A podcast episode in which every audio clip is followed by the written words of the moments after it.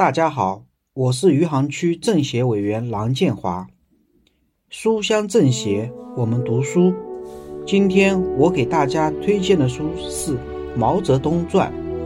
为大家推荐这本书，主要是这本书里的毛泽东是近代最后一位伟大的领导者。他从一个农民子弟，获得神秘的幸运之神的帮助。以坚强的毅力，不屈不挠的攀登者，终于成为一个大国的统治者。他的故事是一段不朽的历史。可以说，像毛泽东这样一个统治人类四分之一人口、达四分之一世纪之久的伟人，在历史上也是罕见的。他为中国创造了全新的社会、经济和政治体制。并留下了一批理论著作和评注文章，也留下了一小部分很杰出的诗词，其中很多是在马背上吟诵而成的。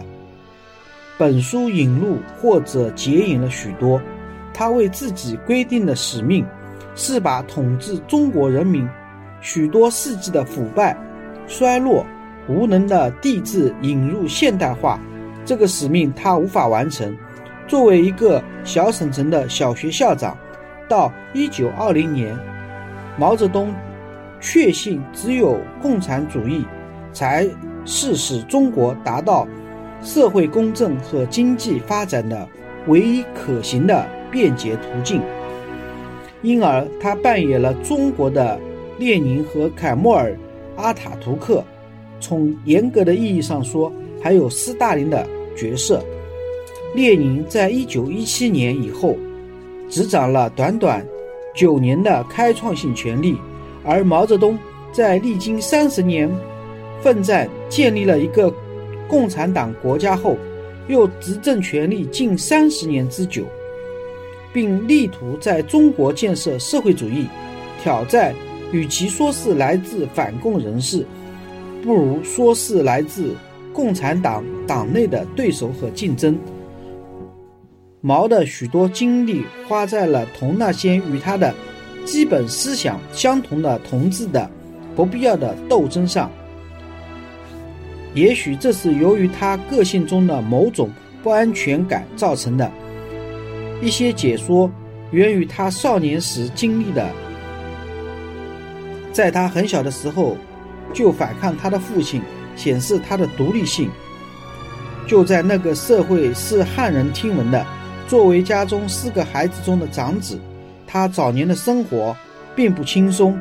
他所捍卫的独立，他一心一意地追求了七十年之久的个人启蒙和政治潜力，有许多源于那些早年经历。但他的个人生活付出了代价，他不仅不能为其先后三个妻子提供任何真正物质的保证。而且似乎也未能承担感情上的责任，对他那许多孩子，他没有给予适当的保护，也没有给予传统的做父亲应给予的关怀。令人惊奇的是，毛泽东本人活得那么长，幸运偏载着他的生命与事业。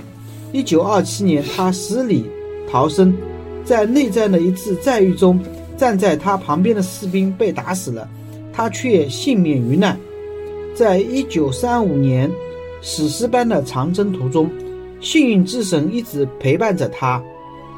他率领部队爬雪山、过草地、渡急流，通过充满敌意的少数民族部落地区，跋涉两万五千里，到达了陕北的避难所。然而，归根结底，毛主席摆脱不了他的农民习性。他节俭的近乎于吝啬，穿的衣服有补丁，唯一一张既没有弹簧也没有垫子的宽大大床，住着朴素的住，吃的是粗茶淡饭。